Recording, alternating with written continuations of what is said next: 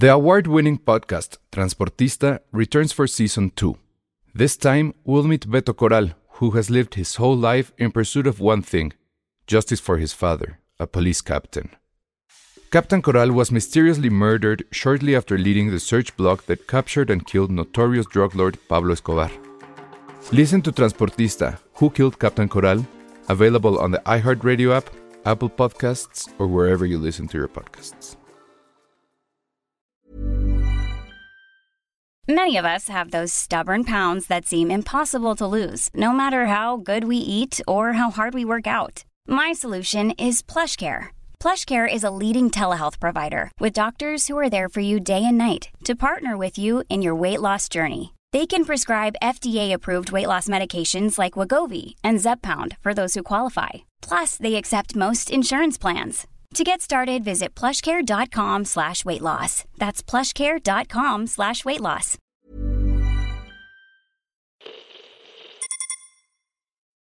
¿Estás cansada de hacer dietas? ¿No has logrado alcanzar y mantener tu peso ideal? ¿No estás pudiendo controlar los antojos o la ansiedad?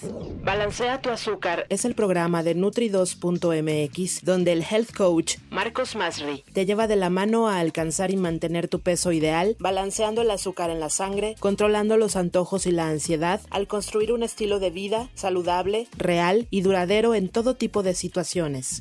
¿Te gustaría empezar de cero con Marcos? Entra a balanceatuazúcar.com para más información y obtén un 10% de descuento al ingresar el código DIXO. Te lo repito, 10% de descuento al ingresar el cupón DIXO en balanceatuazúcar.com.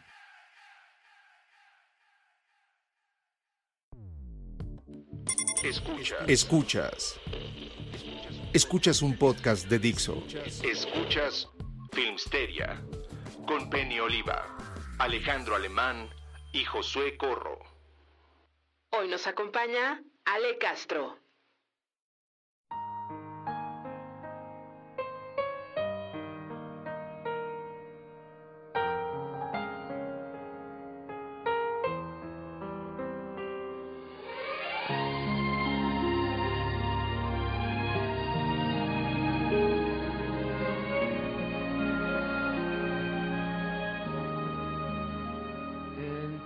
Hola a todos, bienvenidos a Filmsteria, el único podcast de cine que es el favorito de todas las malditas lisiadas. Es muy políticamente incorrecto decir eso, ¿verdad? No, es parte de la cultura popular. No, sí, es para, exacto. Si vives en México, se supone se, se vale. Sí. Yo, los, yo lo siento mucho por todas las personas que se quejan cada que hay un capítulo donde no, no hablamos de cine. Este capítulo va a ser su peor pesadilla porque vamos a hablar de Telenovela. A petición del público del podcast de la semana pasada que empezaron a nerdear al respecto. No sé si quieren que ya empecemos o me dan chance a mí de hablar rápido en lo que llega Penny de lo que vi esta semana. No, ya directo a esto hubo demasiada Porque investigación. creo que estuvo interesante. Ah, sí, hiciste tu investigación. Pues a ver, van. No, no cierto, un poquito. Nada que decir.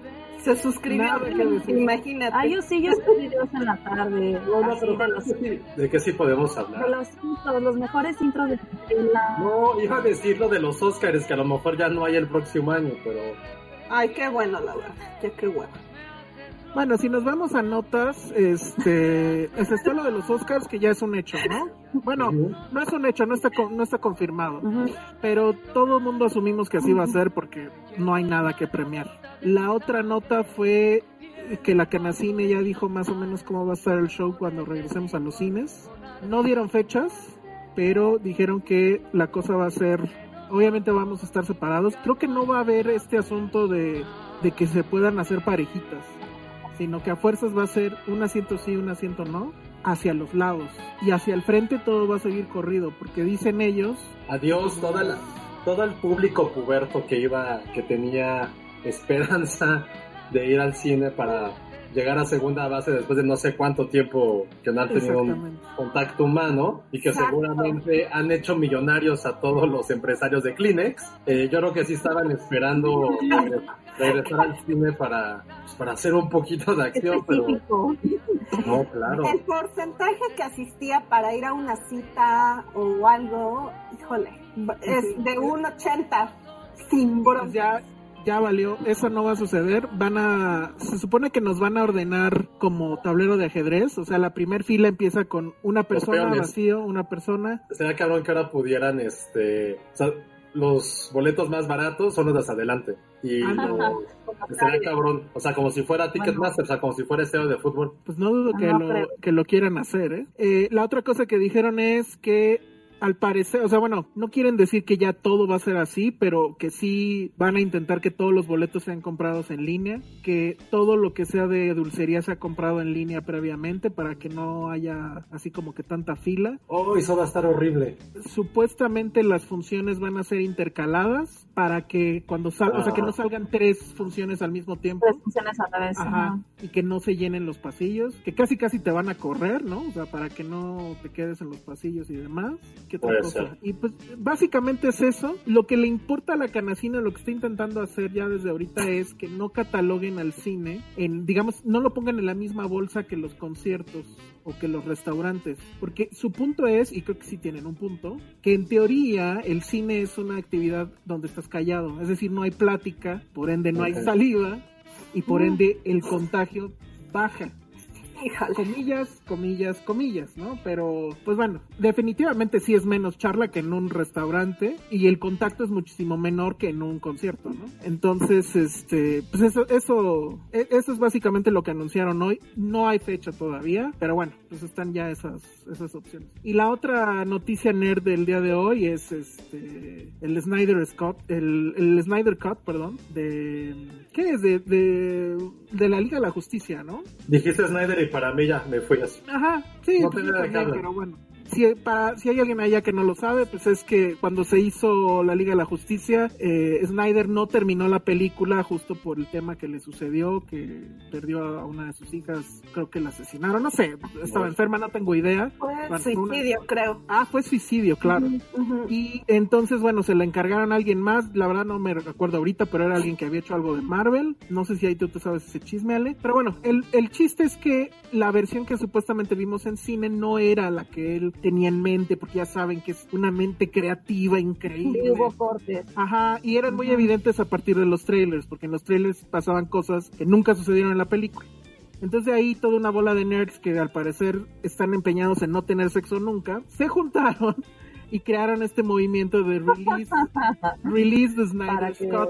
eh, eh, ajá. Exacto. Y finalmente lo lograron. Hoy hubo una watching party de, de Man of Steel donde estuvo Snyder, que de hecho no aparecía desde, desde aquel entonces. Y eh, pues ya dijo que va a salir en, en HBO Max o sea, hasta el año que entra, y que pues sí va a durar como, bueno, se estaba manejando que iba a durar entre 3 horas y 4 horas. Háganme, ajá, exacto. O sea, ni The Irishman. Ay, no. Aunque a mí sí me daría curiosidad verlo. Así el no ya. Igual y por pausas. Yo no vi al Batman nunca de Ben Affleck. Me quedé dormida cuando según se quitó la camisa. No, nunca me enteré de eso. Yo estaba dormidísima en la sala del cine. Cuando empezaba a empujar llantas. Sí, eso me lo haciendo- contó Ale. Me contó Ale que se puso bueno ahí y ya. Batman crossfitero. Ahorita la que levanta sana de armas. Ahí, Ella también levanta otras cosas. Bueno, pues esas, esas son las notas de- del día de hoy. Bueno, de esta semana. Dicen que cuál es la del bigotito oculto digitalmente, pregunta Alejandro Flores. Sí, esa es este, esa es este Justice League, ¿no? Y bueno, pues a ver qué pasa Sí. con eso. La verdad es que sí está ya muy de qué necedad. O sea, qué, qué ganas de ir a buscar en la basura, ¿no?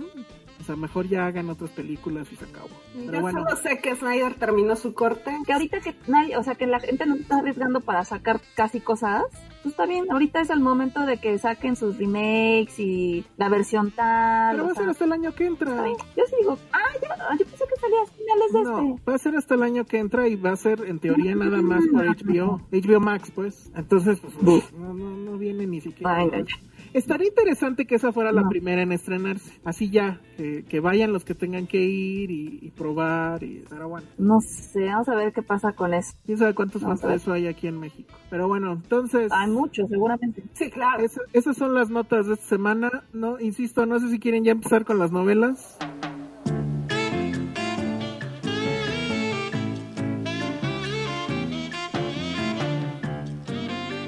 Para eso vino Patty, ¿no? Denle, denle. A ver, pues yo, Sí, Pati es la especialista. yo les quiero preguntar. Todo mal. A ver, pues empecemos con las favoritas, ¿no? pero primero, Patty, ¿sí te gusta ese mote de que eres especialista en novelas? Claro, claro, claro, claro. O sea, ¿estaría en tu, epita- estaría en tu epitafio? Ella es orgullosa de Por supuesto, es parte, parte de mi, de mi, de mi crianza, parte de mi vida. Le No, debo mucho o sea. a Rubí, o sea, sí, les debo, les debo. Le debo mucho a Rubí. Le debo mucho a Rubí. Es que está cabrón porque yo quisiera ser experta en algo para que me inviten como a Patty, está cabrón. Y en lo que sea. Sí. que, deje Ah, su señora interna se emociona. La, mi señora interna y externa está A ver, aquí empiezan con una pregunta que obviamente yo no entiendo. Muy bien, Pati. Pregunta seria, ¿Rubí o Teresa? Rubí mil veces. No, Teresa. No, Rubí. O sea, ¿Por qué Teresa, ¿por qué era Salma Hayek? Teresa es como de abuelita. Ah, no, pero él se refiere a Dixito seguro a la Teresa de esta Angelique Boyer. Seguro, porque la de Salma Hayek, o sea, estas generaciones no la vimos. Nadie se acuerda. Nadie se acuerda. Yo Salma tampoco, Hayek- pero sé que era ella. Sí, era Salma Hayek. De hecho, viene de una película con esta mujer, ¿cómo se llama? Ay, se me olvidó el nombre. Pero bueno, esta mujer hizo una película, se está basada en la película. Casi todas esas telenovelas, este, no sé si era primero la telenovela y luego la película, como la de Corazón Salvaje, Rubí, Teresa. Ah, corazón salvaje. Sí, Angélica María hizo la película. También este, Mariana del Barrio, ¿no? Está basada en Los ricos también lloran. Nosotros los pobres. Ese es mi pecado, nunca vi Los ricos también yo. ¿O no? Es que estaba yo muy chiquita. Yo creo que ni nací. Entonces, no. Yo No, recuerdo yo- que la primera telenovela que vi fue la de Amor en Silencio con la reina del TikTok ahora. Esta... ¿Es la que ciega? Este no, Omar Fierro era mudo. Ah, Por eso era Amor en Silencio. Ah.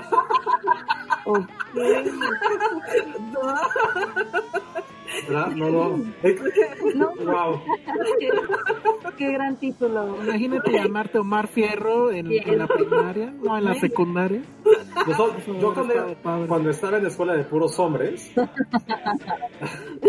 voy a confesarlo, o sea, cuando veíamos una chica guapa de cualquier otra escuela, decíamos, me puso bien Omar. Lo tengo que admitir, es- esa era nuestra frase de me puso bien Omar. Qué nacos. Y era, o sea, y tenía como cierta coyuntura porque Omar Fierro, este, conducía a Jeopardy, ¿se acuerdan? Sí. estaba un Sí, poco de claro. moda, entonces, o sea, no era como, no era como tan anticuada, era como, ah, güey, tiene, tiene buena coyuntura lo que decía. de Omar Fierro? ¿Qué fuera de Omar Fierro? Ay, No sé, No sé de él. pero era esa época en que los galanes de, de esas, de, bueno, de esa época eran como hombres con cuerpo de luchador, ¿no? Sí, estaban como robustones. Digo, te sentía el abrazo. O sea, que sabías que te iban a proveer. Sí, este, Omar Fierro Sí, ¿no? también hizo la de, la de Dulce Desafío con Adela Noriega. ¿Sí era él? O Yáñez. Qué ironía, porque Adela se me hacía bien Omar. ay. Adela Noriega, que, quien tuvo un hijo de Salinas de Gortari. Dicen, dicen. ¿En serio? Y café con aroma de mujer, que a veces, ah, no, la colombiana, mil veces. Café con aroma de mujer. Ah, yo veía, yo veía la de cuando seas mía. Sí, también la vi, pero más falsa. O sea, Silvia Navarro cae bien, pero muy falsa. Hablando de Silvia Navarro, yo sí quiero preguntarle a la audiencia, porque siempre me quedé con ganas de verla, pero ya fue en una época que ya no veía telenovelas porque pues nunca las agarraba yo O sea, a la hora. antier, antier. Ayer, este, había una telenovela eh, donde salía Silvia Navarro y este hombre, el que salía en Sexo, Pudor y Lágrimas, ¿cómo se llama? ¡Ay, hola, Penny! Hola, Pati, ¿cómo estás? Es que estaba yo igualmente. Es que justo Estaba escuchando en el backstage. Hola, Ale, ¿cómo estás? Yo sé que estoy preguntando si alguien de ustedes Bien, o hola, alguien amigos. de quien esté Hola. viendo. Perdónenme. Estoy. Listo. ¿Qué tal, amigos? Ahora somos un montón. ¡Qué padre! Hola, Pati. Soy la especialista en telenovelas. Soy Ay. la, la señora más cercana que conocen. Oye, no, es que les preguntaba de Silvia Navarro si ustedes vieron de casualidad esa telenovela donde era como Sí, basado en la de este The Sound of Music, pero ella en lugar de una monja era una teibolera. Sí, sí, claro, Era una teibolera y su secreto era ese, o sea que luego se iba a bailar tubo y luego iba como a cuidar a los niños y yo decía, qué maravilla es esto, ay, quiero ver más, pero nunca la vi. Que se llama Mi corazón es tuyo, dicen. Oye, pero esa, esa, esa era de Azteca, porque Azteca era creativa a la hora de No, las era de Televisa. Jorge Ah, ya se había cambiado a Televisa. No, ahí, cuando se cambió yo la perdí de vista, la verdad. Era teibolera. Era Pues era monja y teibolera. La, la, la trama de The Sound of Music, Ah, lugar ok, de ok. monja, en lugar de monja, teibolera. Que amo, porque también la, re- la repitió la Nana Fine en una película. Justo la niñera que la niñera que enamora al, al papá de los niños. A ver, Ah, claro. claro. Claro, claro. A ver, Adrián Yogues, Adrián Yogues pone un reto. El. Fuck Mary Kill entre Eduardo Santamarina en Rubí, Fernando Carrillo en Rosalinda o Eduardo Capetillo en Camila. A ver, vas, Penny. Ah, no, a Eduardo Santamarina lo mato. Claro. Este, Eduardo Capetillo, mira, es que yo y Eduardo Capetillo tenemos una historia desde Baila conmigo, que fue la, la primera telenovela que yo veía de chiquita. O sea, es que haz de cuenta que en mi vida de telenovelas está como, así como el antropoceno, el pleistoceno y así. O sea, en mi vida está el, el prototelenoceno. Creo que no hay antropoceno, ¿sí? Es este, somos... eh, Estoy pensando en lo que dijo Penny también, yo. Es que yo sí de niño sí, es que como me cuidaban. este, Yo la- también, ajá. La, la, Ay, la ya no pongas excusas, Josué. No, no, no, ah. es que, es que me, me, me cuidaba mi, mi abuela o la, o la muchacha que nos ayudaba en la casa y siempre era como ver novelas, novelas. Y luego lo que le decía a Ale después fue cuando nos fuimos a Estados Unidos, pues como que la conexión con el pueblo, con, con tus raíces, no era coco, era ver telenovelas. Claro. Entonces, y aparte mi mamá decía que se me iba a olvidar el español y yo, mamá, no mames, y me ponía a ver telenovelas. Ni que fuera Paulina Rubio. Ah, no, ¿verdad? Ah. Ahorita que creo que yo la primera que vi era, es una que también creo que se llamaba María con Victoria Rufo, que era como en un pueblito. Güey, era Y la que se iba a la ciudad, ¿no? Era la era costurera. No me acuerdo, pero sí era como, me acuerdo que la intro era como, ¿saben? Un pueblo por así en la montaña, agarraba como su maletita de guacal y se iba, y se iba como a la terminal, a la Capu. se iba a la Capu, Y a se iba a la y ciudad. llegaba a la Tapo, ¿no? De la Capu a la Tapo y llegaba como a un... Se hacía diseñadora de modas. Simplemente María, esa. Esa Esa. creo que fue mi primera, que, tengo, que tengo un recuerdo. Me desconcertaba esa telenovela porque en una telenovela anterior o posterior, el que la hace de su galán ahí, después la hacía de su hijo. Me desconcertaba mucho esa telenovela. ¿Cómo? O sea, la misma historia. No, no, no, no, en otra telenovela. otra. de pasar. Ah, ya, ya, ya, ya, ya. Entonces yo decía, ¿qué clase es esto? Es este, todo está muy mal. Pero es que eso se veía como en el mundo de Televisa, ¿no? Como que Sí, eran tan como, obviamente, como se rotaban, de pronto era la mala, la buena, era él era eh, de pronto Pues eran marido y mujer y de pronto eran hermanos, era era perturbador. O sea, ¿nunca, nunca hubo un universo de telenovelas, Ay, las Marías. así como el de Marvel. No, Bueno, es que no no son no, no, no, no, universo no. Las de... O sea- no, no sé. Creo que las de los niños sí se comunicaban, ¿no? Sí, o sea, hubo secuelas, ¿no? La de los niños. Cuando, hubo Televisa Niños, según yo, hubo, hubo varias que sí, como que se comunicaban. Ah, no, creo que era la misma, pero era como la segunda temporada y en una sustituyeron a Belinda por Daniela Luján. Pero es que esa ya Bueno, este fue un escándalo. Ah, Este fue un escándalo. escandalazo, ajá. La de... A mí la verdad no me tocó Televisa A mí tampoco me tocó. Yo ya estaba en la secundaria, entonces... Yo veía a mis primitas así traumadas con eso y luego peinándose como ella. Así yo decía, Sí, no. ¿quién lo hace No, montada? tal vez. No, yo, yo, yo estaba viendo soñadoras en ese momento. Ajá. ¿Qué fue primero? O sea, fue muchachitas, la primerita de esa índole. Luego venía el ¿O fue castillo de estrella. Bueno, quinceañera. Pero yo la vi muy chiquita también. Esa y la también viene una película con... Ay, ¿cómo se llama esta mujer? Sixteen Candles de... Está basada en Sixteen Candles. De John Hughes. No, no, no. No, no.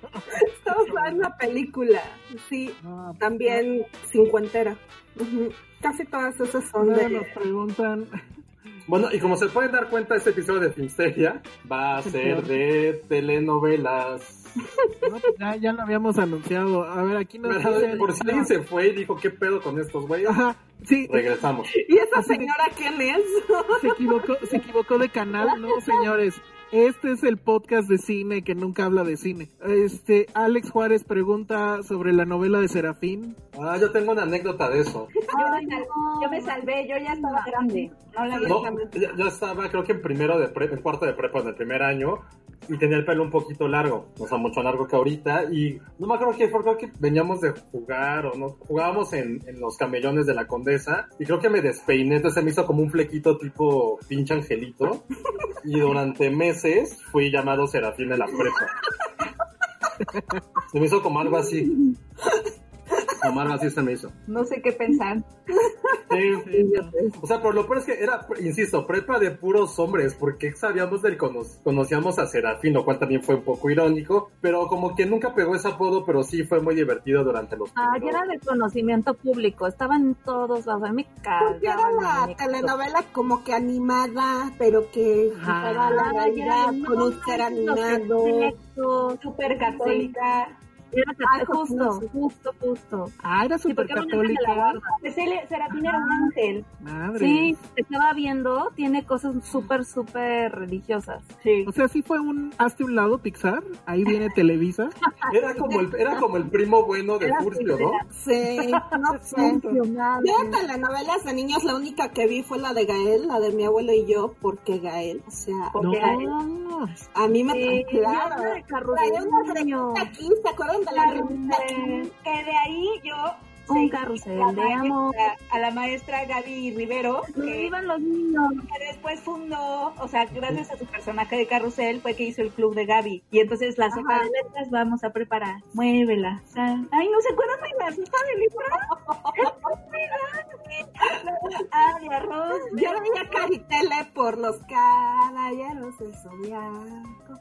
El premio mayor con Diego Luna de, de Niño Gordo. Lo siento, pero ¿Esa no la veían? no, No la vi. Podemos decir por turnos cuáles, qué telenovelas Sí, definieron. ¿Cuáles son, así, ¿cuáles son las, las telenovelas que las definieron? A ver, Exacto.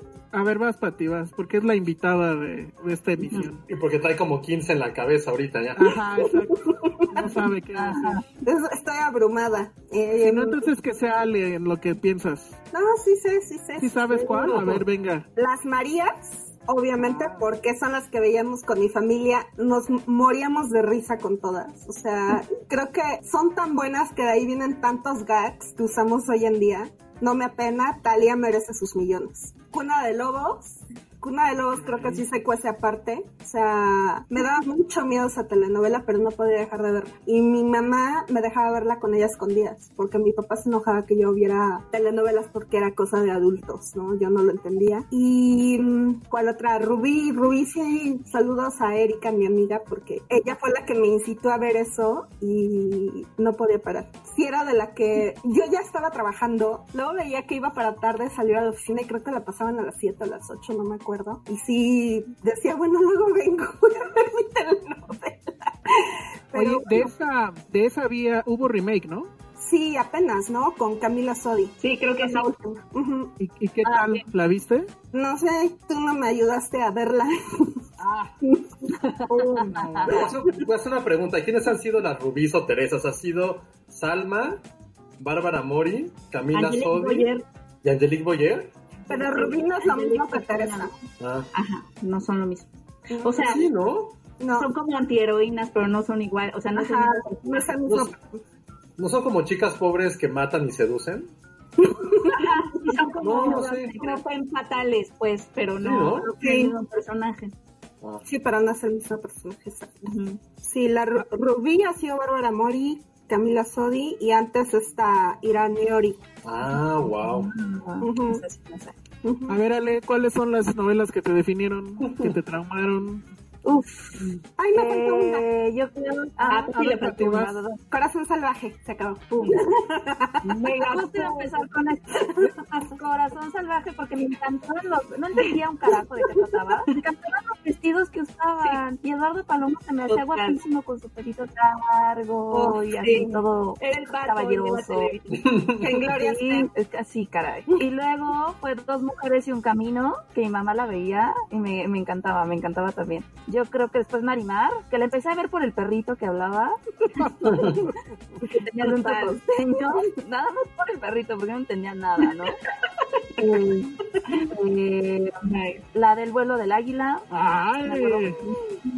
Que aparte era la única que mi papá me permitía ver, porque mi papá era este hombre de no vean comedias, porque eran comedias, no telenovelas. No vean esas comedias, hacen mal a la mente y no sé qué, y dicen pura estupidez y quién sabe qué. eso, Ya las empezaban a ver porque que educaba, era la única. pero, pero esa cuál era, donde hablaban de toda la De? Porfirio. El porfiriato. Solo era del El vuelo del Porfiriato? águila era del porfiriato. Porque hubo una- Y luego también estaba Antorcha Encendida, que esa Que- yo no la vi. Ah, Es que Porque aparte salía ya muy noche, me acuerdo. Es que yo Y- me acuerdo que había una novela histórica de Televisa en el 88, en el 88, que era, Ah. que creo que sí hablaba como que de los diferentes presidentes, algo así, y iba a salir el, el, digamos, toda la saga de Lázaro Cárdenas. Pero como Cárdenas era el Ah. candidato de oposición a Salinas, y obviamente no querían hacer publicidad de lo todo lo bueno que hizo su padre, que pues es básicamente era nacional, expropió Pemex, etcétera. Le tijeretearon esos este, capítulos a la novela y se hizo todo un escándalo porque ay, porque habían hecho eso. Nunca la vi, pero sí supe de eso.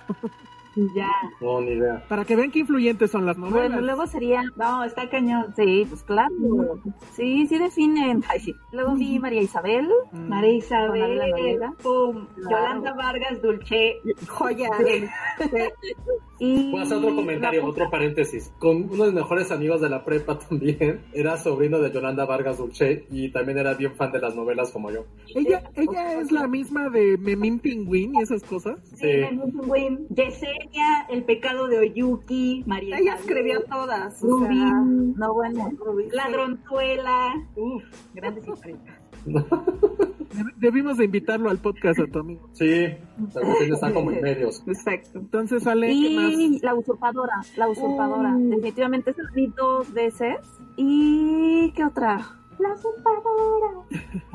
La más reciente, no. Ah, me acuerdo que mi mamá veía mucho a los Sánchez, que salían Azteca, que es una estupidez. Pero también al principio me acuerdo que me daba risa. La última de azteca que vi fue la de los guardaespaldas estos. Donde Ah, Amor y Custodia. Es, qué ¿Por mal. qué sabes eso, Josué? Porque lo pusieron aquí en el, lo pusieron en el chat. Amor, Amor en custodia. Con Paula Núñez, ¿no? Sí, era muy buena. Sí, había una- sí estaba cañón, así. Esa era de Azteca, ¿no? Eso sí. A ver, Penny, vas, te Sí. Toca. ¿Cuáles son tus Creo que la, telenovela, la primera telenovela que tocó mi vida fue. Yo estaba bebé. No es que había una telenovela que se llamaba El Camino Secreto y no sé si, si, si, se acuerdan de esta canción que cantaba Daniela Romo, que era la de Mira que, que de mí.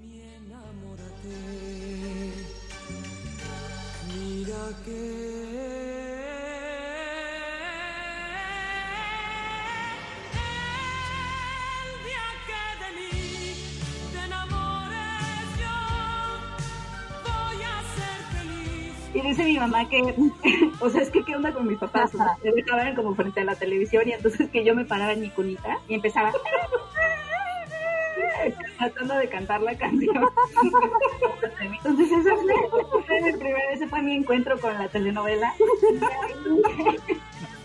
Le dejo al alma a los telenovelas. Desde la cuna, ¿sabes? Desde la cuna. Y, ahí- ahí fue, no, o sea, baila conmigo, sí, me- sí, o sea, de chiquitas yo sí me acuerdo que fue como, wow, ¿no? Este, Eduardo Capetillo, ¿cómo se llamaba esta chica? La- su esposa. la Vivi. Gaitán. Vivi Gaitán. Y además tuve el disco, o sea, era de los 50, así salió Paulina Rubio. Andrea Legarreta, Paulina Rubio, Rodrigo Vidal. Y, y se alineaba perfecto porque como también era fan de la celta, entonces eran los 50. De ahí yo creo que fue Agujetas de color de rosa. O sea, esa, esa telenovela sí fue mi hit absoluto. O sea, el patinaje en hielo y además empezaba como estos personajes de que es, no había una sola protagonista, que creo que ya después muchachitas y todo eso como que sí tenían ese atractivo, ¿no? Eres el efecto como mujercitas de con quién te identificas. Y Agujeta de color de rosa tenía como varias protagonistas, me acuerdo. Ay, se me va el nombre de la, de la más grande. Era Natalia Esperón y luego Irán Castillo y creo que era Marisol Centeno, la chiquita. Que ella dejó las telenovelas, ¿no? Porque se casó con el que ahora es marido de una de las esposas esperadas. ¿Cómo se llama esta mujer?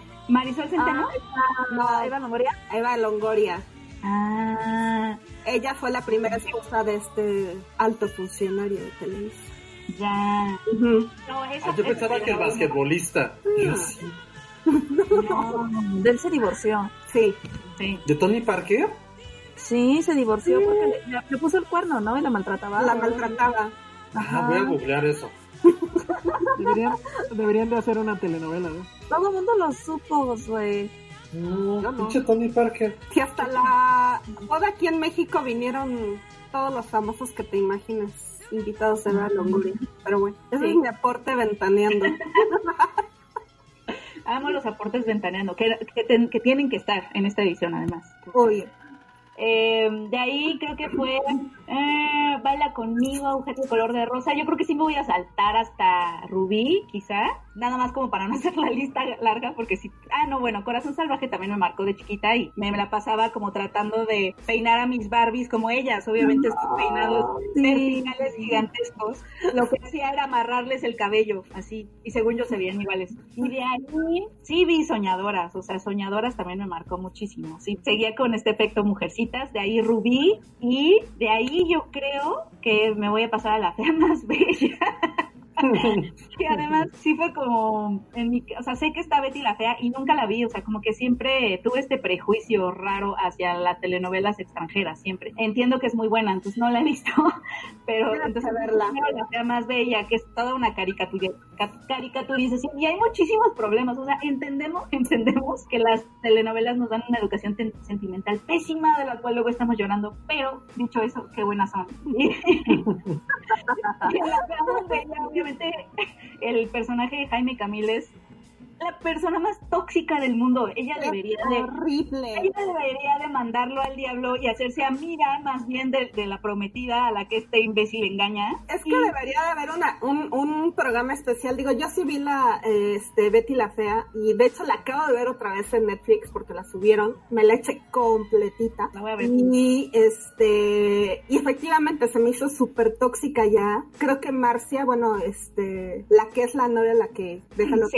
ella realmente es la heroína ahí. O sea, los otros dos son un par de tóxicos. Horrible. Debe- ellas deberían de juntarse, agarrarse las manos y correr hacia, lo- hacia el atardecer juntas. Más bien dejarlo ahí. Una cosa más horrible. Pero Jaime Sí. Camil, la verdad es que sí lo hace con encanto y maldita sea. Pregunta, ¿puede haber telenovelas si no hay amores tóxicos, machismo, bla, bla, bla? O sea, No, si no, no, no. Es parte de la magia. Pues Si no son sé, infantiles, sí. O sea, es que no sé, porque creo que ahí hay dos cosas. O sea, una cosa es que haya personajes machistas y otra cosa es que la, la aproximación de la telenovela sea machista. Claro. Entonces, por ejemplo, yo pienso en esta telenovela que me gustó también mucho porque sí me pareció como que innovadora dentro del melodrama televisivo, que siempre será melodrama televisivo, pero, por ejemplo, la, la telenovela de Volver a Amar, donde salía Sofía Alexander Katz, que es una diosa en esa telenovela, empezaba subvirtiendo un poco como los sueños de todas las protagonistas femeninas en las telenovelas, que es terminar casándose, ¿no? Con el amor de su vida. Esta telenovela empezaba justo con la boda de un grupo de, o sea, empezaba donde por lo regular las telenovelas terminan, que Mm. se embarazaron. Entonces era como un grupo de personajes femeninos que cuando empezaba la telenovela empezaba con ellas casándose. Y de ahí partía para una suerte de exploraciones increíbles y, ni- y a ninguna te la plantean como la buena. O sea, no las ponen a competir tampoco entre ellas por un tipo. O sea, como que sí, yo siento que sí se puede como salirse de eso, pero, o sea, sigue haciendo esa distinción, ¿no? Obviamente en la telenovela había personajes machistas, había un personaje que golpeaba a su mujer, ¿no? Y esa era como la línea argumental de ella. Hay una actriz guapísima, además, se me olvidó su nombre, yo tenía un crush gigantesco, pero, pero por ejemplo, esa telenovela me pareció que sí se salía un poco del molde. Esa, esa telenovela sí pasaba la prueba Vedeshel o como se llame. Pues no, yo creo que toda, en el- o sea, es que es que las pruebas esas son como muy engañosas porque pues puedes tener a muchísimos personajes femeninos y a lo mejor teniendo super male gays, no sé. Creo que todas las telenovelas lo, lo pas- no sé, porque el punto es que no hablen de hombres, ¿no? Y, y siempre están hablando como del tipo que les gusta. Y no solo eso, sino que el tipo es tan idiota que se pone en medio y pone a competir a la buena y a la mala, ¿no? Me nos encantan las telenovelas, pero si un tipo las pone a competir con alguien más, agarren de la mano a esa otra mujer, háganse su amiga y corran hacia el horizonte y déjenlo atrás. Me estoy tratando de hacer memorias de alguna telenovela terminó así, o sea, sin algún interés romántico. o- Creo que no hay, ¿o sí? No, me acordé por Los- ejemplo, ¿se acuerdan de la dueña, pero versión ex, la, nuestra ex primera dama? La de Angélica. Sí, la de Desfilando Amor. No, la dueña. Soy la dueña. Soy la dueña. Ah, que hizo el ya. remake, este, Lucero, pero esa ya no la vi, la verdad. O sea, yo vi la de ella con Francisco Gatorno, que, uff, también era muy guapa. y, este, y ahí comenzaba justo con eso, con la boda que no se realiza y esta mujer supuestamente emancipándose y odiando a los hombres y diciendo que ella iba a ser independiente, empoderada, luchona, y sí lo Ah. consigue, pero finalmente termina en boda, entonces Claro. ¿Serafín también se casaba al final? O... No, o sea, la verdad yo nunca la vi, la odiaba. Veía el intro y me ponía de malas. Sí. Oigan, este, la única que yo sí vi, Mirada de Mujer, pues esa también. Ay, sí, qué joya. Pero ya no me acuerdo en qué acababa. Sí. Mandaba la Yo chingada la a vi, los dos. yo la ¿no? vi. No me acuerdo. Mm, no me Ay, acuerdo. no mames, Serafín se iba al cielo. Ay, quiero llorar.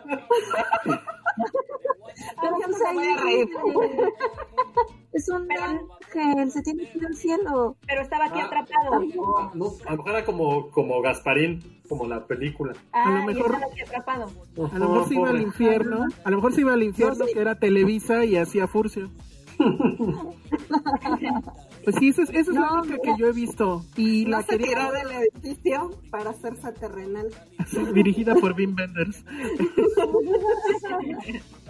No, la de.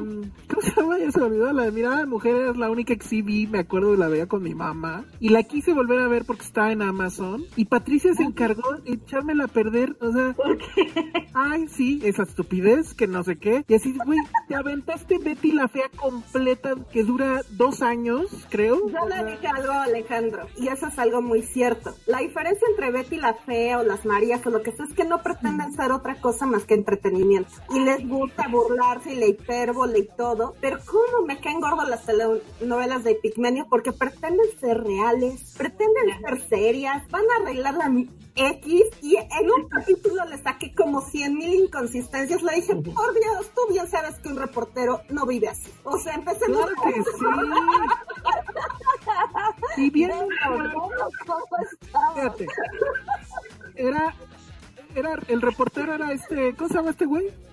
Este. Este. No. Ay, el bipolar. El bipolar, ajá, bueno. Ari Tench. Ari Telch. Ari Telch. Vivía en un cuartito, todo hecho un desmadre, y siempre tenía una chica, pues, en la cama, digamos. Claro que los reporteros viven, a ver, a ver, claro que los reporteros viven así. Es completamente verídico. Es verídico. Me cae, me caen muy gordas las de Pigmenio, la verdad. Bueno, No. entonces ya no pude verla porque Porque te la arruinó. Ah, yo sí la quiero ver otra vez. yo también. O sea, lo que sí tiene razón, Patti, es que una cosa que amo de las telenovelas es que hay estos personajes como extras, ¿no? Como si, los psicólogos, los doctores, los policías, etcétera, que tienen pues escenas muchas veces importantes, ¿no? Cuando llegan los policías y, a ver, arriba las manos. Que nunca nunca funcionan, o sea, son increíbles, son increíbles. Yo me acuerdo de ver una telenovela, no recuerdo ahorita el nombre, en donde creyeron que iba a ser una buena idea caracterizar al psicólogo que le está dando terapia a la protagonista como Albert Einstein, con este cabello así blanco, despeinado, lentes, como el ecoloco, pero con lentes, porque según ellos, supongo, así son los psicólogos, ¿no? Como que también disfruto eso mucho, como ver las escenas de, de los extras o de los doctores diciendo malas noticias. Ujú. es, es como, como, lo siento, ha muerto. Y, así. Y se va contando, amo esas escenas, las amo. Ah, bueno, ¿y ¿qué más dicen por acá? De la chacala. ¿Se acuerdan de la chacala? Ah, No. sí. No. ¿Por qué no le dejaban ver la chacala a Ericito? Porque Era era de de, terror, ¿no? ah, era de una mujer que era bruja o Era un con Christian demonio. Christian Bach, guapísima. Bueno, era. Sí, era guapísima. ¿Cuál era la que mejores escenas de sexo tenía? ¿Ninguna? ¿No había sexo? Ninguna, ¿no? Hubo una en Azteca 7 que se llamaba Montecristo. Ah, con Silvia Navarro. Exacto. Sí. Y tienen una escena como de hacer el amor. Este, Exacto, en las telenovelas hacen el amor. creo que sí, es, son de las escenas de sexo que más me acuerdo. O sea, no era esta escena que se, o sea, salen de cámara y cortan al otro día, ¿no? Sino que sí se veía. Y obviamente como que también no sé dónde encontraron esa cama, porque era una cama, ya sabes, con un buen de seda y como que eso también está raro, pero estaba, o sea, sí había escenas de sexo ahí, me acuerdo. ¿En dónde más? ¿Y te, y te dejaban ver eso, Penny? En las No, Aparicio, ¿no? En las Aparicio posiblemente tendrían Sí, escenas fuertes. Pero la Aparicio jugaba más a hacer serie, ¿no? Era telenovela. ¿De qué trata la chacala? La chacala trataba de una mujer a la que le mataban a su hombre y en venganza hechizaba a la esposa del hombre que asesinó a su marido y quería revivirlo. Qué fuerte. Wow. ¿Quién, quién escribió eso, por Dios? Sí está divertido, la neta. Sí. Sí. Oye, Cañaveral de Pasiones también estaba padre. Estaba buena. ¿Esa de qué iba? No la vi. Era una chica, ¿cómo se llamaba esta actriz? Era una güera Daniela Castro. Era Daniela, Luja, era Daniela Castro. Y salía Cinta, Cintia Clipo. Y ella era esta, este argumento de la tía mala y la sobrina buena, casi casi como que un tipo Blancanieves, que la tienen como encerrada y obviamente se, se enamora del chico y Cintia Clipo es medio la amiga que se lo quiere bajar. Salía Pati Navidad. Antes de... ah, Mario, Mario Goodman nos está pasando un dato increíble. No la telenovela de Humberto Zurita, El Candidato, el tema musical es de Hans Zimmer. Wow. ¿Será cierto esto? No sé, no, no sé. A ver, hay que, lo vamos a confirmar. Está increíble ese dato. Qué En bueno. en el IMDB pones Hans Zimmer y sale El Candidato. A ver. ¿De un candidato. Pon este comentario, destilando amor con ex, ex primera dama, donde Eduardo Ñañez le daba hasta para llevar a la gaviota cada cinco minutos. Pues, Co- Cosas que Peña no vería. Esa, esa ya no la vi, la verdad. Yo tampoco. Por lo regular no veo los refritos de las colombianas. Las colombianas sí Son buenas. son muy a, mí, buenas. a mí el único, las, las telenovelas que sí, a las que sí le subía poquito eran las que estaban como ambientadas en ranchos o ya sabes, en, en- en cañaverales, en haciendas, eran muy extrañas. ¿Se acuerdan la de Te sigo amando? No. Donde Te sigo amando, donde salía Sergio Goyri, salía esta mujer Claudia Ramírez y el galán lo, lo trajeron de Venezuela, jamás brilló. Fue la telenovela que tuvieron que cambiar el guion porque por primera vez el villano estaba ganándole al protagonista. A las mujeres les gustaba más Sergio Goyri, a pesar de que era el villano. Sí, Y, había- y daba como en silla de ruedas, ¿no? él estaba en silla de ruedas. Algo así.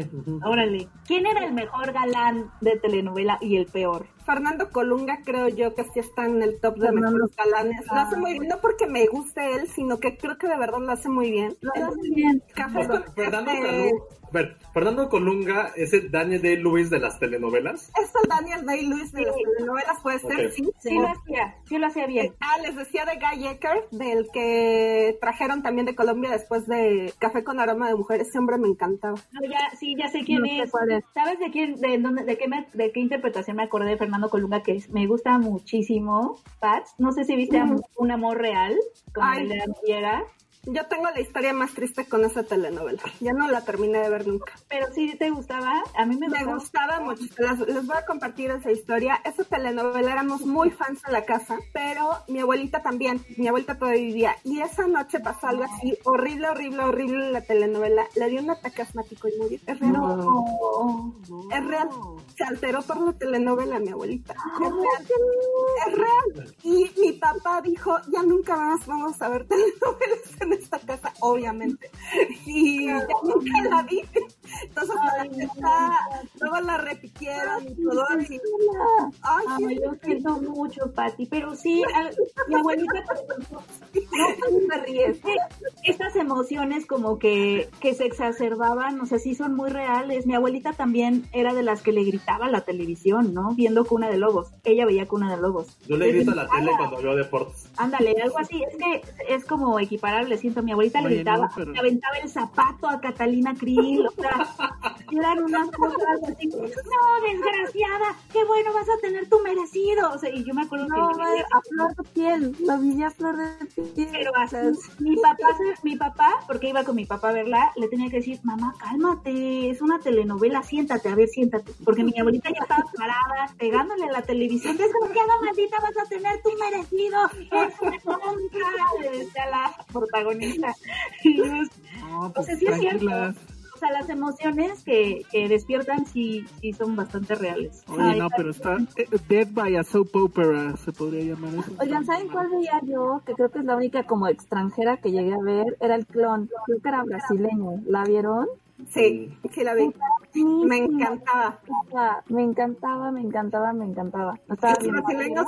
Sí, porque era de una chica que era del Medio Oriente, ¿no? No me acuerdo de qué país. Y un dude que vivía en Brasil se enamoraba de ella, pero por las costumbres que tienen como musulmanas, ella ya estaba comprometida y estos dos se amaban. Y estaba muy padre porque sí tenía como mucha onda de la cultura y del pensamiento como musulmán que tenían y estaba bien padre. Órale. Súper, súper. Aparte mucho Belida. Nos, nos pregunta Jorge Flores, ¿qué película creen que pudo ser hecha como buena telenovela y el contrario? Pues Amores Perros pudo haber sido una buena telenovela. Sí, Amores Perros sí tiene todo. Digo, sexo, pudor y lágrimas, tal Ah, cual. ¿Saben cuál es la super telenovela?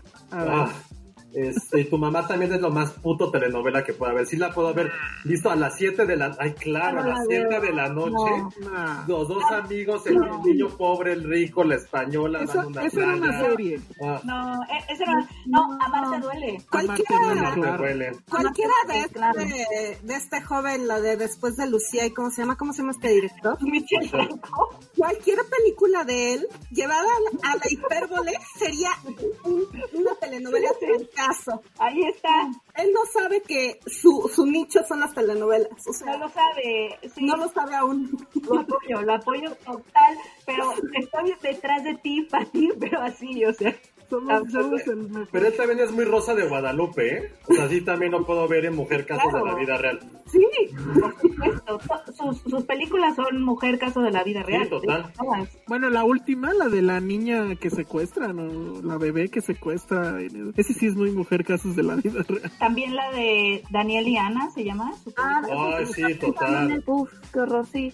Esa pudo haber sido una muy buena telenovela. Una- un gran corto. Exacto.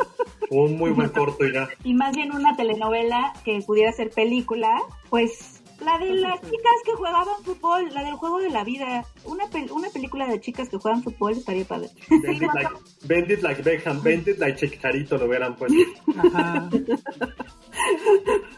Que de hecho Like creo el Brody. ¿Eh? una, ¿Una ¿De qué?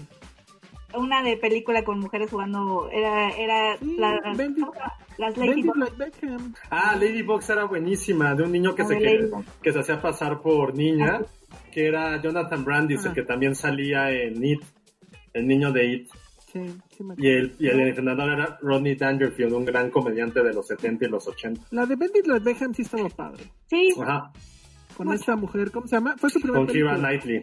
Con Keira Knightley. Keira Knightley. Ah, hablando, yo sí tengo una telenovela de fútbol colombiana, que creo que nadie vio en la vida, que se llamaba ¿cómo se llama? De los pies a la cabeza. No, Que no, era un, un grupo de niños colombianos que jugaban fútbol, pero estaba padre porque todos eran de diferentes razas. Y la canción de la telenovela era la de Mana, la de, de pies a cabeza.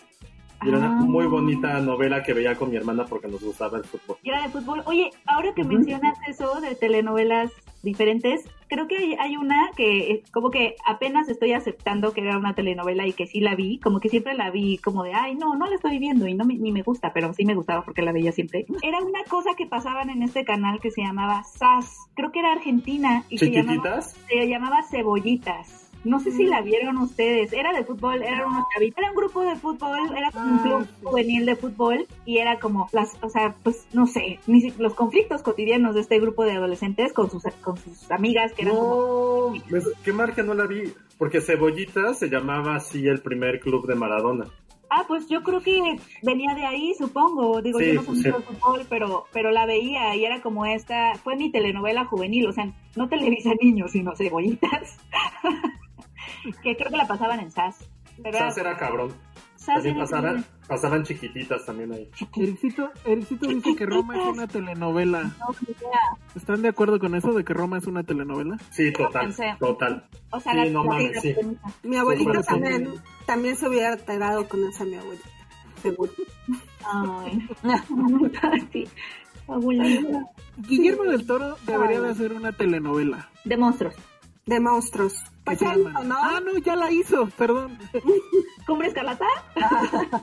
No, la de, ¿cómo se llamaba? La de, la serie esta de historias de terror que tenía Televisa hace mucho tiempo. ¿Cómo se No, llamaba? es que Shape of Water pudo haber sido una telenovela sin problema. Sí. Ten- No. tenía el malo muy malo, tenía la- el amor, la pareja imposible. Nada más que terminar en boda abajo del mar, ¿verdad? Y ya. Yo veo más a Cumbre Escarlata porque tal cual era sobre de los, las pesadillas después de casarte. Y además tener que lidiar con la hermana de, de tu esposo. Sí, yo también lo creo. Cumbre Escarlata, sí. Pero me mantuvo, ¿eh? Me mantuvo ahí. A mí por Tom Hiddleston. Uf, Sí, justo iba a decir eso. Es que Tom Hiddleston, hijo, qué cosa. sí, no, te man- pero te mantiene. Te mantiene y te Te mantiene. Dicen que The Revenant es una telenovela. No, yo digo No. que es, es documental, No, ¿no? por- De- ¿saben por qué no? Porque no hay conflicto amoroso, no puede ser una novela. No, Le, le falta el amor. mira, el, el único galán de... No, los dos galanes de ahí están sucios, desaliñados, no se pueden ver ni disfrutar bien. Obviamente no pegarían lo más mínimo. O ¿Quién, sea, quién es el DiCaprio de las telenovelas mexicanas? Era Fernando Colunga. No, ese es el, ese es el, el, este, Daniel Day-Lewis. Kuno Becker. Ah, bueno. Yo creo que Ah. era Kuno Becker. ¿Tú crees? ¿Uno ve que? Kuno Becker No. salió en Soñadoras, en todas Sí salió en varios de- lados. Sí, era el galán juvenil. Sí podría ser. Porque Eduardo Capetillo era como... No, Eduardo Capetillo es algo más varonil. Era el, Sí, Eduardo Capetillo. Exacto, es el George Clooney. ¿Quién? no mames. ¿Quién es nuestro Robert De Niro?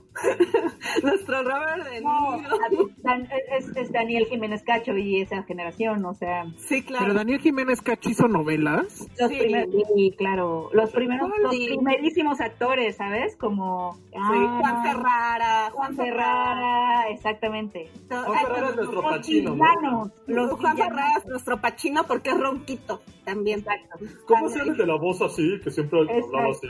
Enrique Rocha. Él es nuestro Marlon Brando. No, Él no, es nuestro Marlon Brando.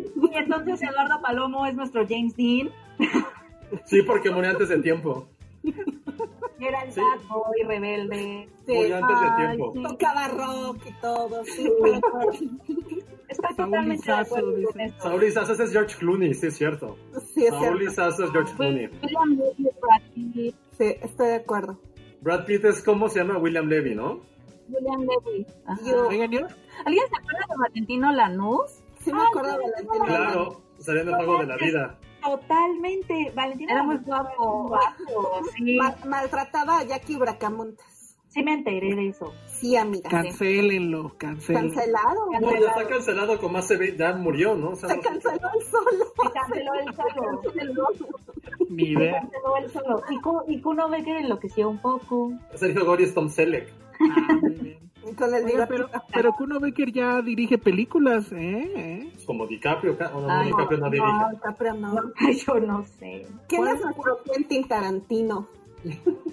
No, no existe. Yo no sé de los directores Este. Osorio, ¿no? Que Osorio, Osorio. Y Greta Gerwig es Carla Estrada, la de...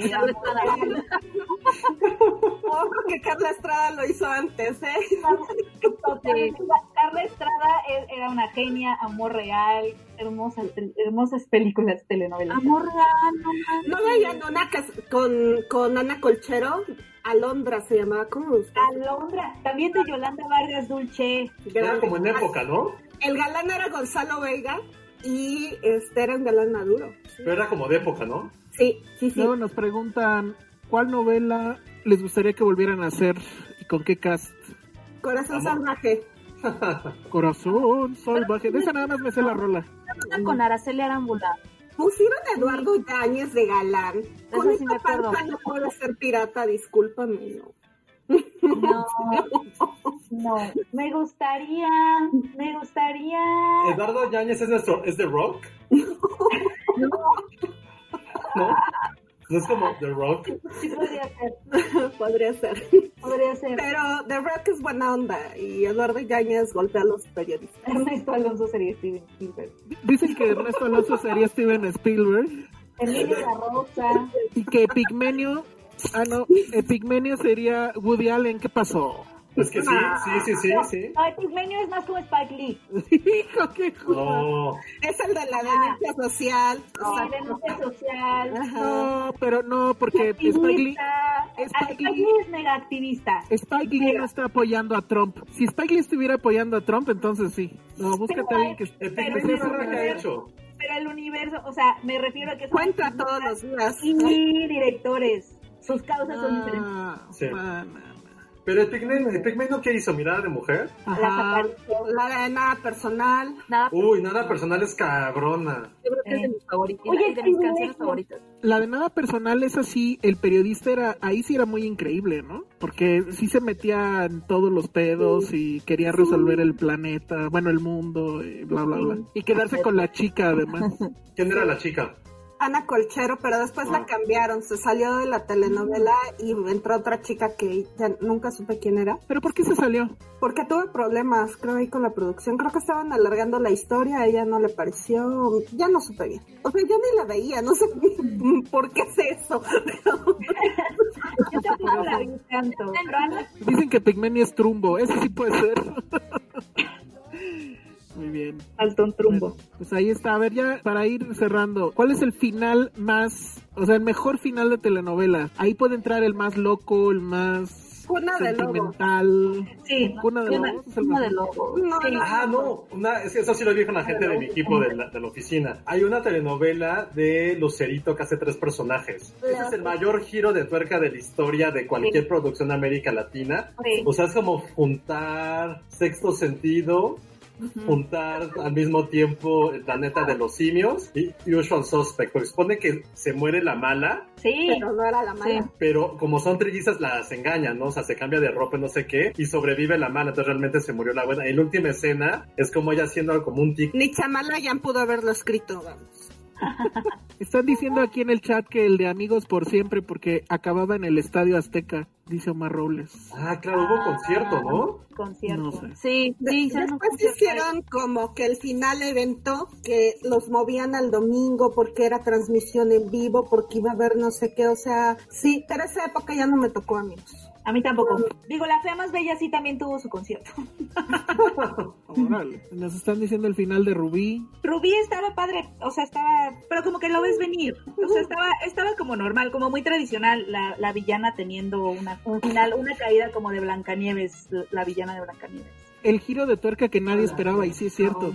Ana Colchero se hizo zapatista. Ana Lulu sí es Petit- zapatista, efectivamente. Lulu Petit pregunta, ¿cuál es el mejor plano secuencia? ¿1917 o el intro del privilegio de amar? El intro del privilegio de amar. Es que el intro de Privilegio de Amar El intro del es privilegio de amar está cañón. Oigan, ¿saben qué? Me estaba acordando que también otro final cabrón era el de Dos Mujeres y un Camino, ¿no? ¿Por? Porque No se muere. Pero era de las telenovelas que Unos tenían finales alternativos. Es decir, si no te gustó este, también grabamos este. Y en ese otro se divorciaba y vivía con Tania. O sea, fueron creo que dos aparte creo que él acaba solo, ¿no? Hay uno en que acaba solo. sí. Oigan, ¿y alguna vez lloraron con una telenovela? Nah. ¿No? ¿Nunca? Creo que no, no lloré, no. No, Uh, qué chafes. No, Bueno, No, pues no llegamos a tanto. sí, Sí, se no. moría Vivi Gaitán. Sí se murió, ¿verdad? Sí. no sé. Dicen que todas las novelas infantiles terminaban en el Azteca. Pues sí, y ya después hacían conciertos y todo. sí. Era el final de evento, les digo, que iba a durar dos horas. O como el Teresa, la última Teresa, tuvo también dos finales o tres finales así alternativos. Uno donde se queda sola, otra donde se queda con el galán. ¿Todavía hay novelas? Ah, sí, no, pero la de los abogados dicen que está buena, pero la verdad La no de, me fue. la de las siete de Gatel es una ¿Cuál es novela. abogado? La de No, hay una de Televisa de los abogados.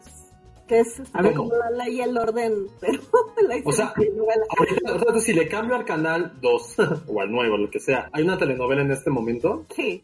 Bárbara de Regil es una de ellas, por ejemplo. O, o más bien como que ya murieron las telenovelas por todo el desmadre de las series. Yo siento que un poco sí, ¿no? O sea, ya no veo... Pero es que no sé. O sea, que yo sepa, mi mamá no veía telenovelas, ve series. No, no, pero antes es que, tam- a ver, hace 20 años no había series que pudieran ver, o sea, no era tan fácil. Si no tenías Ah. televisión por cable, no existía la posibilidad de, Por de eso, ver por series. eso, o sea, mi mamá, por eso dije, mi mamá ya no ve telenovelas, ve series. O sea, no sé, me contaría tal vez. Pero ya no hay incluso el, el gran fenómeno, ¿no? Porque yo sí me acuerdo, por ejemplo, con Mirada de Mujer, con Rubí, con, con Cuna de Lobos, que era un asunto que rebasaba al, a la- a- al círculo de las abuelitas, pues. O sea, era algo que se sabía en los medios, que, que se hablaba en el noticiero. Con su- No, La última- Cuando una novela iba a acabar, era como, hoy va a ser el gran final y era todo un escándalo y un acontecimiento. El Sí. última, la última telenovela que nos unió fue Luis Miguel la serie. Exactamente. Exacto. Ah, O sea, wow. por ejemplo, a nuestra audiencia que está aquí en el chat, este, o sea, no porque ya tiene como 30 años que no tengo abuelos, pero qué ven sus abuelitas, en serio. O sea, lo pregunto Pues honestamente. Mi abuelita ve el, el canal, canal de telenovelas donde pasan todas las repetidas. Mi, mi mamá que ve telenovelas y son su vida, ya no está viendo las nuevas, sino que está viendo las viejitas en el canal de telenovelas o, o luego ella se las encuentra como en, en Netflix hubo un par, en Blim hay varias. Entonces está como viendo las del pasado, no estas. Sí. Dice Edgar Patino, ya murieron, ahora Televisa a través de su nueva división Fábrica de Sueños, así se llama, no mames, hace remakes de telenovelas viejitas. Y sí, yo me acuerdo que hubo el de Claro, Lobos con esta Paz mujer, ¿cómo se Vega, llama? Paz Vega. Paz Vega. No mames. Y nadie la Ah, peló. ¿no? Porque esa No. sí la mandaron a Blim, creo, o no sé qué plataforma, pero pues yo que sepa no pasó nada. ¿Es en serio que ahora la onda son las telenovelas turcas? Sí, en, en imagen ¿Es en serio? Órale. Sí. Al parecer sí. Y las de narcos, al parecer, por ejemplo, aquí dice Alan que su abuelita ve el, el Señor de los Cielos. Pero esas telenovelas turcas sí son mega violentas y machistas, ¿eh? O sea, no, no, no son disfrutables. Yo intenté un día y no pude. Y ya de plano sí, sí, sí, sí pasan la línea. Sí, es que para ellos es, digo, parte de, pero es de que le avientan la comida a la mujer de esto no está bien hecho y ella llora y suplica el perdón y yo veo eso y digo, ¿por qué no? Se hacían las novelas hace 30 años también, o tal- un poquito más quizá. Mi mamá justo me contaba de una que se llamó El pecado de Oyuki, que era de una chava asiática que se enamoraba de un doctor, una cosa así, pero que también la trataba súper mal. Y yo, yo le decía, mamá, ¿por qué veías eso? Me dijo, no, es que ese era el- eso era lo de ese momento. Sí, claro. Sí, sí, sí, está cabrón. Claro. Aquí Jorge Flores dice, mi abuelita está viendo Love, Dead and Robots. Ay, calma. Órale, qué abuelita tan No, y bueno, lo que dice Francisco Rodríguez, mi mamá ahora solo ve YouTube y Netflix, está bien, o sea, seguramente Sí. al haber mayor opción de entretenimiento, ya murió algo que era como tan intrínseco de nuestra cultura, está cabrón. O sea, por ejemplo, igual, recuerdo que mis primos más llegados, o sea, más cercanos a mi edad, sí veían telenovelas eh, infantiles, ya los más chavitos eh, veían Disney Channel, las telenovelas series, como, no me acuerdo cuáles eran, pero, o sea, Como Saki, iCarly, Saki Cody, estaban súper clavados con High School Musical, que bueno, o sea, es película, pero también como va cambiando toda esa parte de entretenimiento, lo que creíamos que era clásico, pues está muriendo. O sea, está cabrón que una cultura tan grande, sobre todo en América Latina y también en algunos lugares de Europa y Asia, pues ya prácticamente esté en decadencia. Como más bien a lo mejor ya murió. Otra película que pudo ser telenovela sin problemas es la última trilogía de Star Wars, ¿eh? Eso de que el, papá es Palpatine, y así de, ¡ay, no mames! Ah, sí, claro. Ay, Super giro de telenovela, no mames. ¿Y cómo se llamaba? El malo que nunca fue malo, que nada más hacía berrinche, ¿cómo? Kylo Ren. Kylo Ren. La escena del beso. Sí, yo. Yo también ya estaba en una telenovela cuando la vi. Y cuando, cuando hacen su FaceTime así en 3D o algo así. Y ahorita por ejemplo, nos dicen, en 10 años, en 10 años yo dudo que existan las telenovelas. Y es lo que también decíamos al inicio, a lo mejor ya cambió tanto la generación de, ya no voy a aceptar que justo me tiren la comida, que la chica pobre se case con, no, no, no sé, como toda esa parte machista ya no la estamos aceptando. Pues fue algo que duró casi 50 años. O sea, ¿cómo estás, cómo le das la vuelta a algo que tenía como una estructura tan tan básica como este amor de Cenicienta, casi casi. Entonces, ¿cómo le das la vuelta a algo? A la gente ya no le está interesando ese tipo de historias. Está, está cabrón. Sí, yo creo que más bien, o sea, van a cambiar las historias, como dices. No creo que se acabe el melodrama televisivo, para nada. Por como lo vimos de Luis Miguel la serie. Exacto. O sea, como que más bien siento que van a ser las historias y las plataformas las diferentes, pero, pero creo que el melodrama televisivo siempre va a estar. O también los niveles de producción, porque ¿cuántos capítulos? Eran? No, las novelas que duraban como ocho meses. Ay, Unas no. que duraban más y otras que duraban cuatro meses. O sea, creo que dependía. O sea, mínimo eran 100 capítulos. O sea, 100 capítulos son las 5 días a la semana por 4, 20, 5 meses eran 100 capítulos. Y los niveles de producción tampoco eran algo que Era lo dijeras, de wow. Entonces creo que también nuestros niveles que estamos queriendo ver de producción y de estética, ya una novela con algo que dure más de 100 capítulos, Ahora, está yo prácticamente recuerdo- imposible, Yo mínimo. recuerdo, yo recuerdo que recientemente, o sea, será hace dos años, la última telenovela que sí hizo escándalo fue esta cosa que era de un tipo que se salía del closet o algo así, ¿no? Artemio. creo que esa, ándale. Ah, sí, Que esa también acabó en el Estadio Azteca, creo, algo Sí, así. sí fue todo un fenómeno, sí es cierto, ese fue el último fenómeno. yo. Artemio era una, ¿Qué es Artemio? eh, según yo eran dos, era la, la, el nombre que se le daba como a, como a dos personas, o sea, al juntarse. Como. Brangelina. Según yo sí, no la vi amigos, pues em, por escuchar si estoy diciendo barbaridades, dígame, pero según yo eso pasó y eran dos chavitos, eran dos chavitos que se querían y eso fue lo que, el fenómeno. Ah, era- claro, ya sé de qué hablas. Porque me acordé ahorita que dijeron eso de que era, como que era muy... Aristemo. Aristemo. Ajá. Porque Aristemo, no Ajá, esa, esa yo recuerdo que pasó lo que usualmente pasaba con toda telenovela de éxito, le aumentaron capítulos. Y bueno, eso sí es algo que no se veía desde hace mucho tiempo. Pero pues sí creo que fue la última vez. No sé, yo creo que si le echa ganitas Televisa lo puede volver a hacer, ¿eh? O sea, yo no lo daría tan muerto el, el, el formato. El Yo problema pues, es... La bronca aquí es lana. O sea, esta, esta decisión de hacer remakes es para ahorrarse dinero.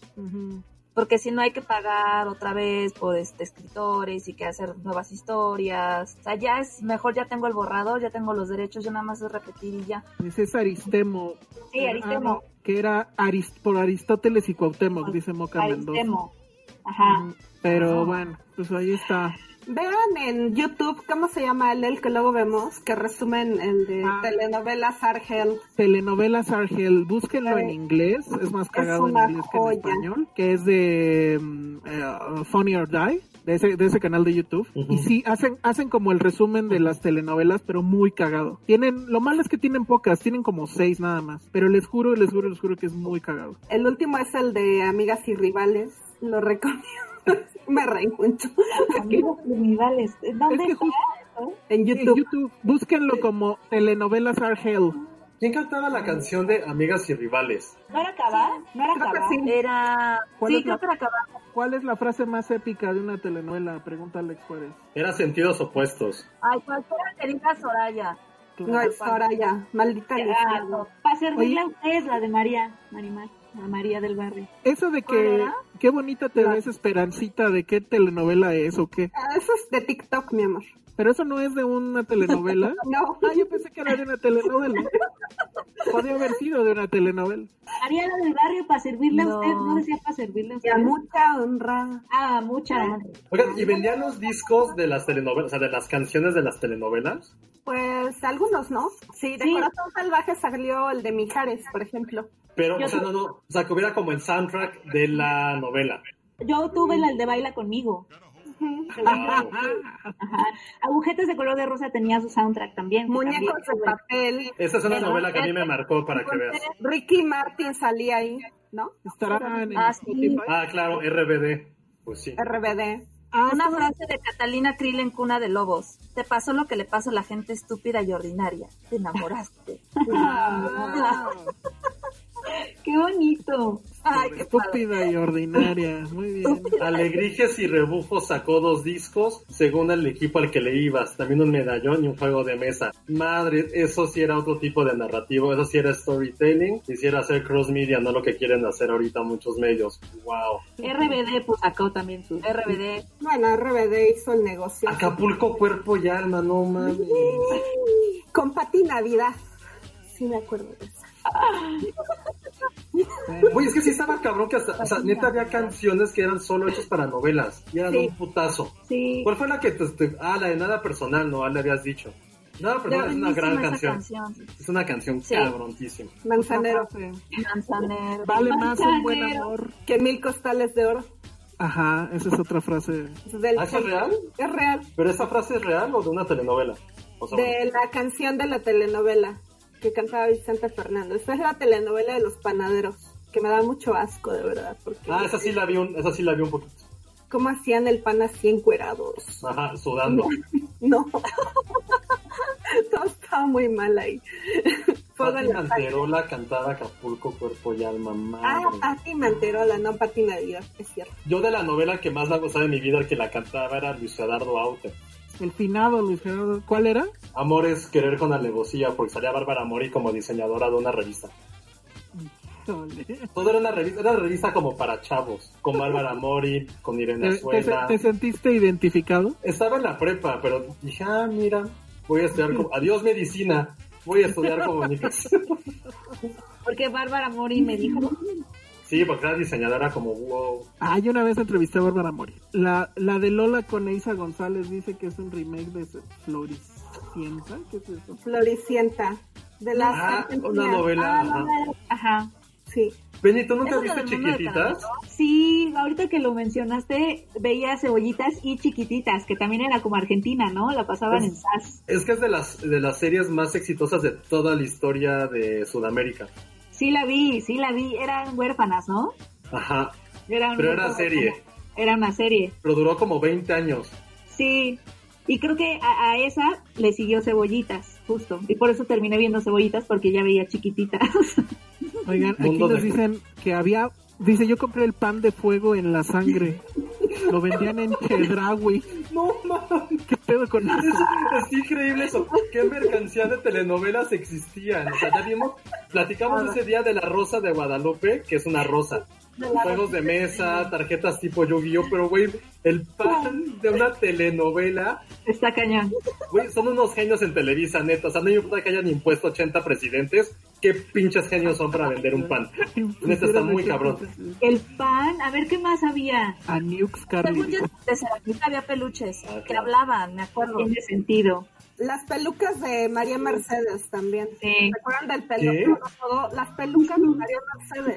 No mames. había pelucas, había como un- una cosa así, y te ponías así tu peluca y ya era María Mercedes. Obviamente No los disfraces de RBD, Ah, claro. Todo RBD. RBD tuvo RBD. todo. los Te vendían la ropa. Sí, sí, Los sí. Los Ah, disfraces. sí. Creo que ya, ¿no? Pues sí, creo que ya estuvo. Mundo de Caramelo es la de Patito Feo. Eso Ah. no sé qué es. Con Isa González. ¿No era con ella? Ah, sí, cierto. Era con Dana Paola. La de Serafín tenía convenio con Hasbro. Sí, cierto. Y tenía... Es que hubo novela, hubo película también. Sí, cierto. Dice, el chaneque era un muñeco de la novela Alebrijes y Rebujos. Ah. Era la sensación, dice. Chaneque. Claro, RBD sacaron las muñecas de Mattel. No mames, claro, sí es cierto. Dice Morfeo 1590, es cierto. Oye, está re bueno el marketing. No mames, el extraño retorno de Diana Salazar, seguro la viste, Pati. No, está yo niña. No iba a llevar una de Lucía Méndez endemoniada, como que. Yo la recuerdo. Yo sí la Una recuerdo. rola. Había una rola, ¿no? Sí, me acuerdo de la canción, pero ella era como de la Inquisición, ¿no era una bruja de la Inquisición o no? re- Y- reencarnada. Y como que se le cambiaban los ojos, ¿no? Y que eran de color y era- hacía maldades. Órale. Sí, ¿no? Algo así. Los uniformes de RBD, ¿a poco esos los vendían? Sí, era lo que estábamos diciendo hace rato. Sí, pues lo acabo de decir. No, bueno. Sí. Ajá. Los vendían los piojitos que usaba Araceli Arámbula en Ensoñadora. Yo usaba. Ensoñadora. Esa fue más moda global. Vendían los Era carros de Tacho, ajá. de Serafín, que eran... ¿Cómo se llamaba esa novela que, que se grababa en el Sears de Insurgentes? La pícara soñadora. Madre. Ellos ya murieron. Me encantaba la pícara soñadora. Me Desde- encantaba. De niña era mi sueño estar así, vivir en un centro comercial. Era lo máximo. Vivía como en un ático, ¿no? Su abuelito era el vigilante o algo así de la tienda. Ajá. Zares se llamaba la tienda o algo así. Y ella trabajaba ahí.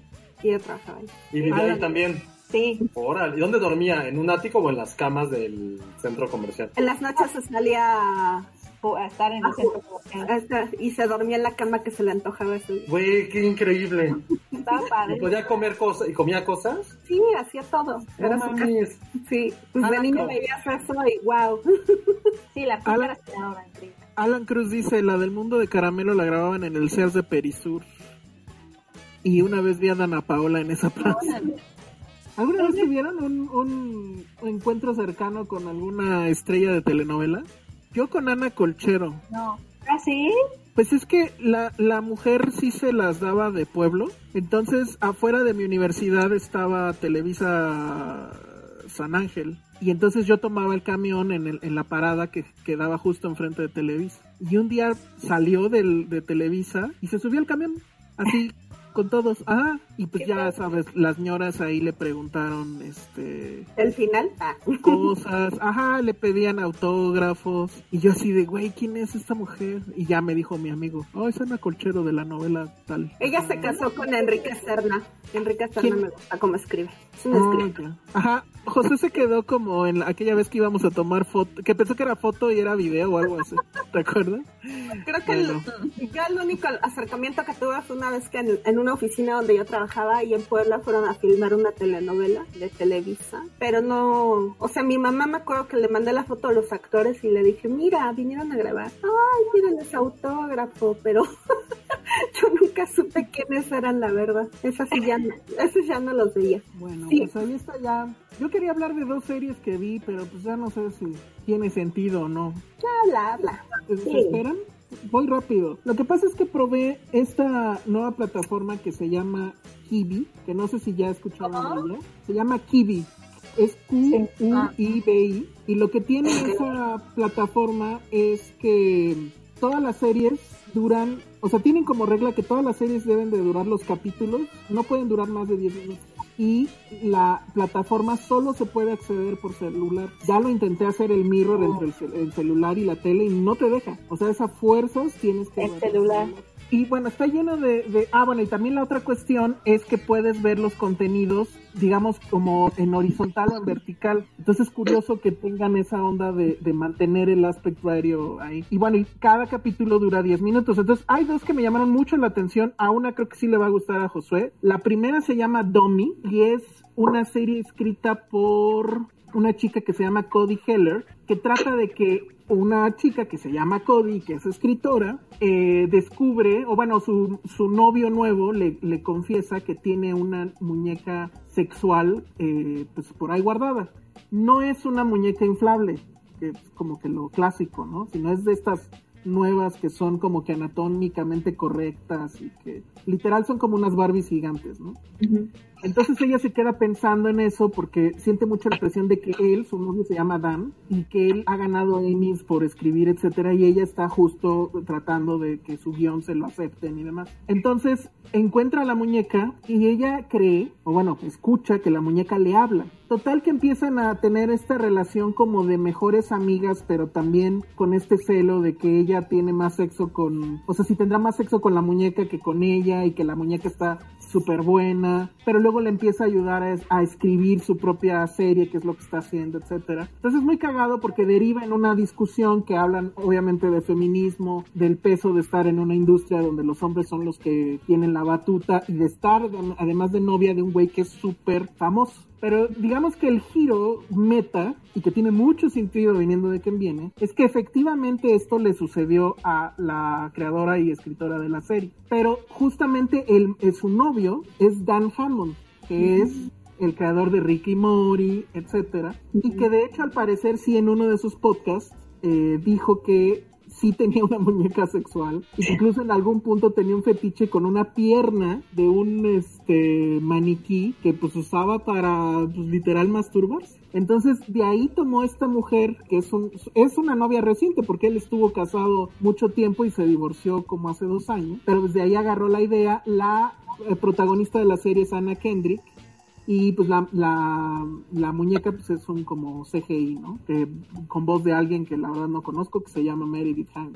Entonces está, está muy chistoso, o sea, porque es el juego meta de que sí es Dan Hammond, de que la- los fans le, le dicen de Ricky Mori, le, de Community, sale gente de Community haciendo cameos, y bueno, y toda esta cosa rara de que son 10 capítulos de 10 minutos. En realidad es una película, nada más que está así como tijereteada y pues es como que interesante ver las cosas así porque sí no la no la vi de corrido pude haberlo hecho pero si ves 10 minutos en un ratito que tienes ves en otro. Creo que ese formato es lo que debió de haber hecho YouTube con sus originals que no tuvieron mucho éxito y que creo que aquí está padre. Y el otro contenido de ahí que está muy, muy, muy bueno, y este es el que yo creo le va a interesar a Josué, a lo mejor ya lo conoces, es un documental, no está dirigido por ella, pero ella es digamos como la host, que es Lina White, y el documental se llama You Ain't Got This, que es un documental sobre la cultura sneaker. Y pues lo que dicen es que, digo, no sé, tú sabes más de eso, pero lo que dicen es que la cultura sneaker inició justamente con Michael Jordan y los famosos Air Jordan. Un poquito antes, pero fue Jordan quien lo llevó a esta parte mucho, mucho más de fama y gigantesco, de hecho. Pero sí, Ajá, pero trae cosas súper interesantes porque, o bueno, a lo mejor ella pues está viéndolo como desde su punto de vista, pero mete cuestiones raciales, o sea, dice que la cultura sneaker, pues lo- la gente de, de- color, ya se fue Josué otra vez, la gente de color es la que lo hizo, le hizo un boom, ¿no? Y que en un inicio los sneakers eran una cosa interesante porque eran el punto de encuentro entre dos... eh, digamos, eh, eh, estilos de vida o entre dos, eh, eh, ¿cómo decirlo?, estratos sociales. O sea, los muy ricos, por ejemplo, los músicos y demás, podrían traer unos Air Jordan y a lo mejor tú que atendías un McDonald's, si le chingabas muchos meses, ahorrabas para tener esos mismos Air Jordan. Y entonces eso, los sneakers, los tenis eran el punto donde ellos, esas dos partes de la sociedad se encontraban. Y luego viene pues toda la parte de, creo que era Ron DMC, ¿no? Y todo el deal que hicieron con Adidas. Con Adidas. Habla, habla de Michael Jordan, habla de cómo, por ejemplo, y eso también lo dice que es muy interesante, cómo las mujeres han estado relegadas en este asunto y cómo poco a poco se van metiendo, porque eh, cuentan la historia de no sé qué diseñadora que ya se, metió, o sea, se me- trabajaba creo que para Nike y cuando quiso tener tenis, sus tenis, resulta que no hicieron de su talla. O sea, nada más había tallas para hombres. Ajá, y entonces que poco a poco va, ajá, se van metiendo cada vez más este, mujeres a este asunto, diseñando, y que obviamente también como todas las marcas grandes como Louis Vuitton y demás ya se metieron en el asunto, y hay estos tenis increíblemente caros, pero pues que son de... de horrendos y feos como el SIDA. Ajá, y de todo el mercado que hay, o sea, las filas que se hacen para comprar los Air Jordan número no sé cuál y que no los usan porque lo que hacen de inmediato es revenderlos porque se acaban rápido. Hay un mercado ahí muy lucrativo. Eso está muy interesante. Entonces, bueno, este ese documental creo que sí dura como 90 minutos, o sea, son nueve episodios. pero está bastante, bastante bien, bastante, bastante. ¿Cómo se llama? ¿Cómo se llama? El, el documental se llama eh, You Ain't Got This, o sea, no tienes estos, que es muy chistoso porque en cada capítulo podrías estar pensando que, o sea, puedes pensar que habla de los tenis, ¿no? Que no tienes estos pares. Pero creo que en realidad en cada capítulo te das cuenta que habla de diferentes cosas. O sea, en el capítulo donde habla, por ejemplo, cómo las mujeres no, este, eh, no tienen acceso a sus propias creaciones porque no hacen las tallas, no tienen estas tallas. O cuando habla, hay, dedica dos capítulos a hablar justo de cómo la influencia de la cultura negra o eh, afroamericana, por así decirlo, ha influido en todo este rollo. Y pues también te dice que hay mucha, mucha, muchas personas de la comunidad negra que ya están metidas en esto, como diseñadores, como promotores de, tenis, todos los raperos, deportistas, etcétera, y que cada vez se están metiendo más, pero que los dueños pues, siguen siendo blancos, ¿no? O sea, sigue siendo Nike, sigue siendo Adidas, sigue siendo Reebok, y que bueno, pues hasta que no haya alguien de nosotros, dice ella, que tenga, es el dueño de una de estas empresas, pues va a tener, o sea, hemos ganado esa batalla. Hasta ahorita seguimos trabajando para volver rico a un hombre blanco. Pero la verdad es que es muy interesante. Yo no sabía mucho de este tema y, y- y me gustó muchísimo. Y que te digo, va desde deporte, música, como todos ahorita las- los grandes raperos y demás ya tienen un contrato con, pues, con alguna marca y tienen sus colaboraciones, todo el rollo de las colaboraciones. Está, está bastante bien. La plataforma, les digo, solamente se puede ver por celular. Bajan la aplicación y tiene dos semanas gratis. Esa es la mala noticia, está carísima. O sea, siento yo que para esto, 100 pesos al mes, me parece que es muchísimo. Siendo que Amazon es más barato, que Apple TV es más barato. Sí tiene buenos contenidos, pero siento que está muy caro. ¿No? Y, y- pero pues, el experimento está padre. Voy a hacer un texto mucho más detallado al respecto para, para Filmsteria, pero por lo menos estos dos sí me gustaron y pues bueno, eh, en estas dos semanas es lo que veré de esa plataforma. Es una buena idea, pero quién sabe cuánto, cuándo vaya, cuándo, cuánto vaya a prosperar. Sobre todo porque, por ejemplo, me dieron ganas de ver con Patty el de los, el de los sneakers. Y pues no podemos, porque no estar los dos ahí en el celular, no lo puedo pasar a la Sí, es una tontería eso, pero bueno. O sea, como que sí está hecho para que sí lo veas nada más en tu celular. Apoyan la sana distancia. Pues sí, pero sí, está hecho para Pero eso. está muy caro para que no puedas hacer eso, ¿no? Ajá, exacto. Sí. Había leído que este mes ya lo iban a permitir, pero pues no, no me dejó. Lo intenté de varias maneras y no. No puedes castear, no puedes con Apple Air, no se puede. Está raro, güey. Yo creo que estos dos contenidos sí vale mucho la pena que los chequen en, eh, en el- las dos semanas de prueba que, que te da. Y pues ya lo cancelan antes porque si no les va a cobrar 100 pesitos. Pero bueno, pues ahí estuvo. Esto, esto que se llama Kiwi. Y pues ya, hora y media de programa como habíamos prometido. Telenovelas y demás. A menos que quieran hablar de otra cosa. Yo vi novelas. Yo también, yo, yo me puse al corriente con, con mis novelas. Yo vi Normal People. Ah, sí, sí. Grandes, así. Ay, quiero verla. Sí, verla. No entendí. Mm, Pues en dos segundos eh, son unos chicos, unos adolescentes, este, que se enamoran durante el high, high school, pero este, a él, ella es como una freak y los amigos de él no, o sea, se la pasan buleándola y va de eso, o sea, de cómo va este, desarrollándose la relación. De ahí se vuelven a encontrar en el college y ya, este, pues te clavas, te clavas mucho con, con ellos. Realmente es- está muy bien hecha. He escuchado a muchos- mucha gente muy fan de ella, pero no sé. Empecé a ver al principio y no me gustó. Oigan, y ya igual para acabar, eh, Lulu nos está diciendo algo que yo no sé. ¿Tú ya sabías de esto, Penny? Un día después de la charla entre IMCINE y la comunidad de cine mexicano, hoy aparece una iniciativa de Morena para que busca reformar la ley Estoy de viéndolo. cinematografía para desaparecer el cibecine. Hoy estoy, vi- estoy, ah, ahorita que, que me estabas diciendo, estoy leyendo la, estoy leyendo la nota. Este, al parecer sí se presentó, o sea, ayer hubo una, antier fue, o ayer, ayer hubo una plática con Mariano Varo y con toda la comunidad de eh, cine mexicano. Bueno, hice una plática con Natalia Brittain como para en Facebook Live para mm, responder todas estas dudas de qué va a pasar con Popro, ya ves que se extinguió, bueno, el estímulo de Poprocine, que se fusionó con, se iba a fusionar con Fidecine y iban a generar como un, este fideicomiso único y la preocupación era que obviamente cómo iban a operar, porque Poprocine, pues quienes eligen a quienes se apoya es una comunidad de creadores y no, ya sabes, no funcionarios, etcétera.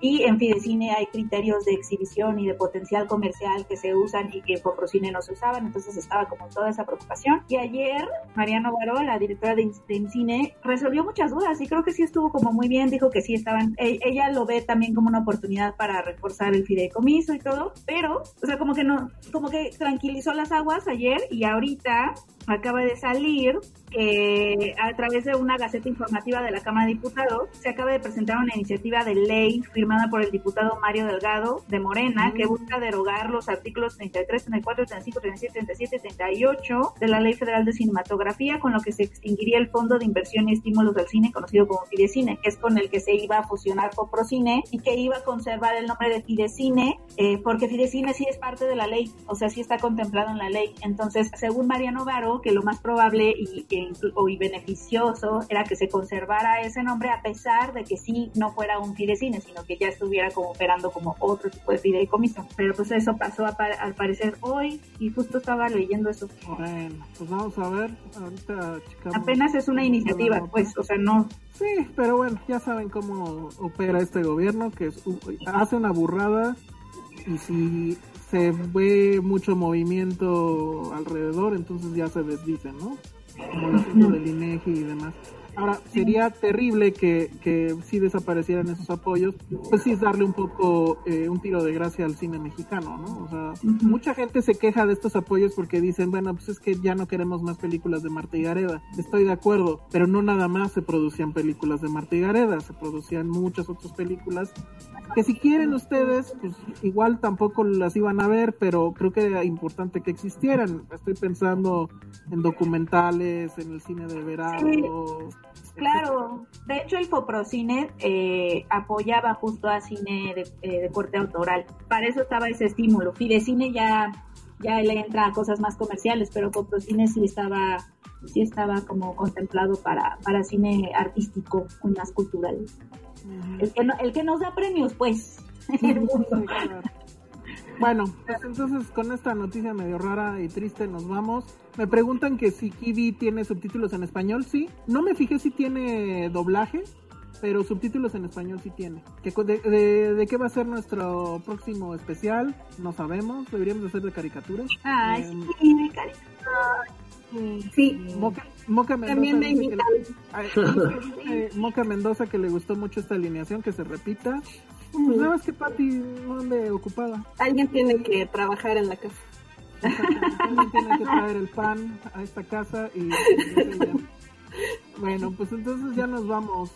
Redes sociales, empezamos con las invitadas, Pati. Ay, la bolita roja. Arroba la bolita roja, Ale, Arroba Ale Casagui. Penny. Arroba Penny Oliva. Deja de estar reporteando, Penny. Arroba José-Corro. ¿No hay, ¿No hay anuncios parroquiales? Eh, tenemos todavía muchos más eh, pases para Cinepolis Click. Entonces, nada más mándenos un correo a contacto arroba filmsteria.com donde digan su telenovela favorita y ya con eso.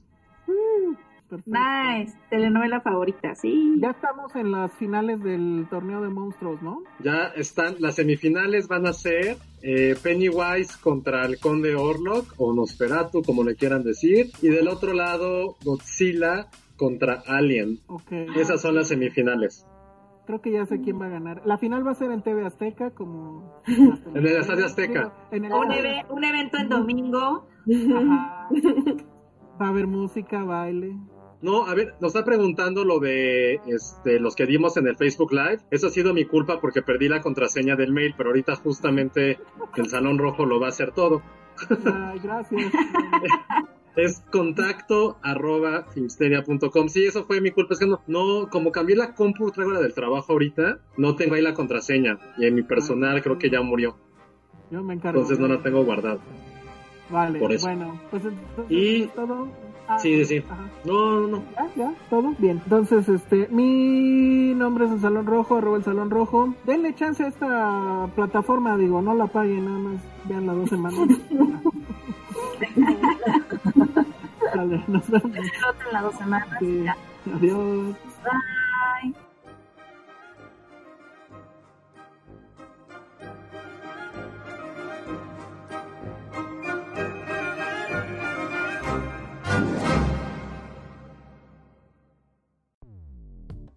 Dixo presentó Filmsteria con Penny Oliva, Alejandro Alemán y Josué Corro.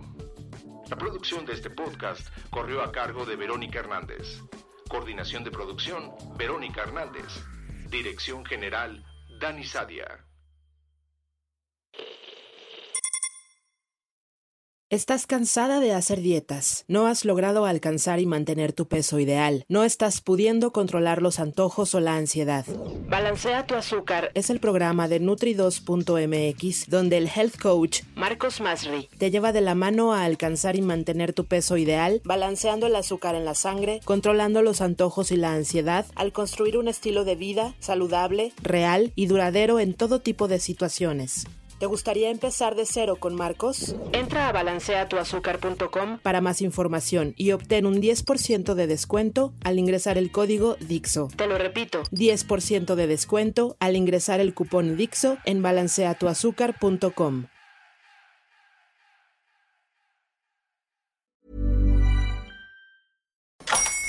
Hola, buenos días, mi pana. Buenos días, bienvenido a Sherwin Williams. ¡Ey! ¿Qué onda, compadre? ¿Qué onda? Ya tengo lista la pintura que ordenaste en el ProPlus app. Con más de 6.000 representantes en nuestras tiendas listos para atenderte en tu idioma y beneficios para contratistas que encontrarás en aliadopro.com. En Sherwin Williams somos el aliado del PRO.